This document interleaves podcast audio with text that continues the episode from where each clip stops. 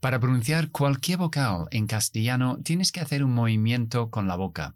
Sin embargo, para pronunciar el sonido más común que hay en la lengua inglesa, tienes que hacer justo lo contrario, o sea, nada. Parece fácil, ¿verdad? Y lo es, si sigues mis instrucciones, porque estás tan acostumbrado a mover la boca que cualquier movimiento y ya no suena como debe. ¿De qué sonido estamos hablando, Marcus?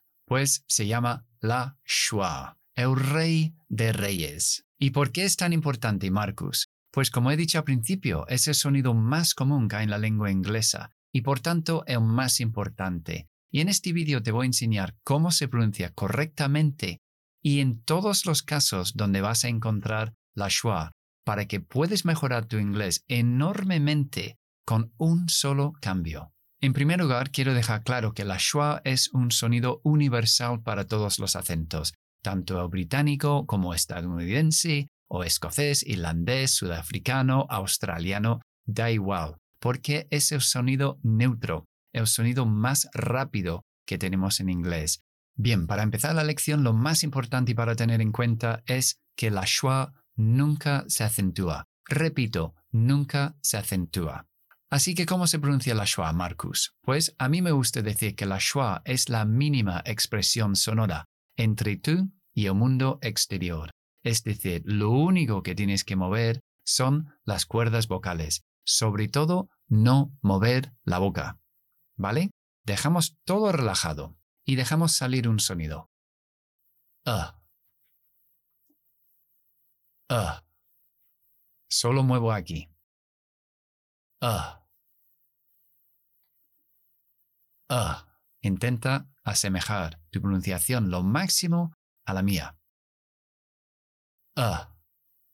Muy bien. Entonces la schwa puede aparecer como cualquiera de las cinco vocales cuando no están acentuadas, como en estas palabras. Machine. M. M. Machine. Como la E. Elephant. Ella. Ella. F. Lo tengo dos veces. Elephant. Elephant. Primo cousin, cousin. Acentúa al principio, dejo schwa en la segunda sílaba. K-z, cousin. Limón, lemon, lemon. Acentuamos al principio, dejamos la schwa después. Lema, lemon. No lemon, lemon. Apoyo. Support. Support. Esa U es una schwa. Acentuamos port, la sílaba que empieza por la P. Port. Support. Entonces, para pronunciar la schwa tenemos que ir muy rápido, desde la primera consonante hasta la parte acentuada. Todas las palabras que terminan en ER, es decir, verbos que se convierten en las personas que hacen ese verbo, se pronuncian con la schwa al final. Como por ejemplo, trabajar, work, trabajador, worker, worker. Esto es el acento británico. Nosotros no pronunciamos las Rs después de las vocales. Si yo fuera estadounidense, metería una R después de la última schwa. Worker. Worker, worker. Worker. De hecho, tengo dos Rs. Worker. Worker. ¿Cómo se hace la R? Curva la punta de la lengua hacia arriba y tírala para atrás. Worker. Worker. Pero yo soy inglés británico. Worker. Worker. Jugar. Play. Jugador. Player. Player. Estadounidense. Player. Player. Player. Hablar. Speak. Orador. Speaker. Speaker. Estadounidense. Speaker.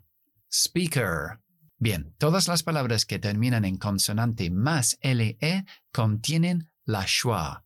¿Pero dónde, Marcus? Pues mira, vamos a coger la palabra manzana. Apple. Dos sílabas. Para que una parte de una palabra se clasifique como sílaba, se tiene que escuchar una vocal. Pero nosotros en la segunda parte, la vocal E está al final de la palabra y eso nunca se pronuncia. Así que lo que tenemos que hacer es entre la P y la L meter una schwa para que sea sílaba. Entonces tenemos A, P, U. A, P, apple, apple, apple. Mesa. Table, table, table.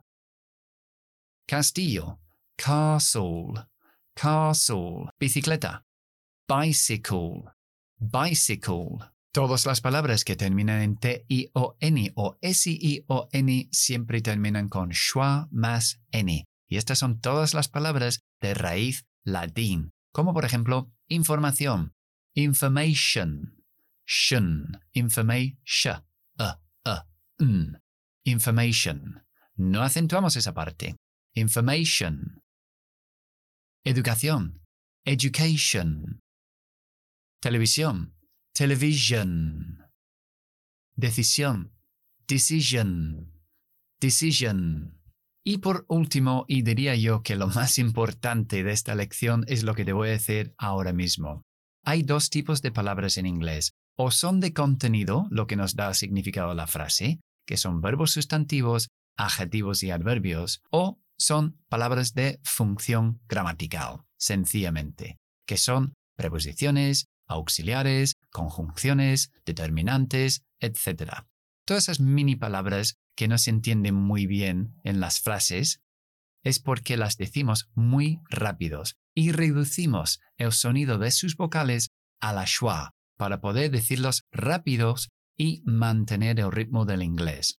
Así que palabras como for, no decimos for you, decimos for you. Esto es para ti. This is for you. This is for you. Yo quiero ir. I want to go. Cambiamos to. I want to go. I want to go. I want to go.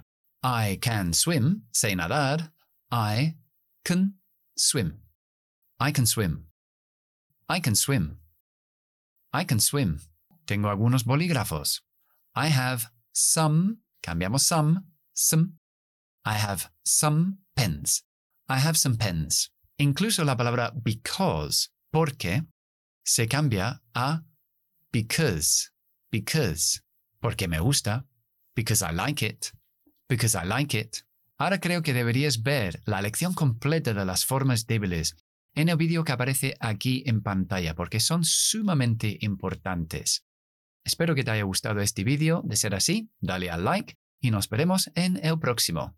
Hasta la próxima.